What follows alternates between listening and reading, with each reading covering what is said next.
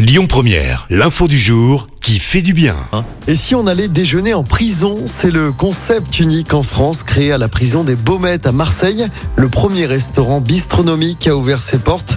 Depuis une semaine, eh bien, tous les plats sont préparés mais aussi servis par des détenus. Derrière le projet, on retrouve l'association d'insertion professionnelle Festin qui crée du lien entre l'intérieur et l'extérieur de la prison mais qui vise aussi à faciliter la sortie des détenus.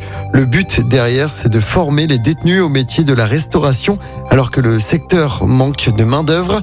13 personnes sont ainsi formées. Il s'agit de détenus qui ont entre 6 et 2 ans de prison à faire. Il est possible d'y déjeuner tous les midis, du lundi au vendredi. Écoutez votre radio Lyon Première en direct sur l'application Lyon Première, lyonpremière.fr et bien sûr à Lyon sur 90.2 FM et en DAB+. Lyon Première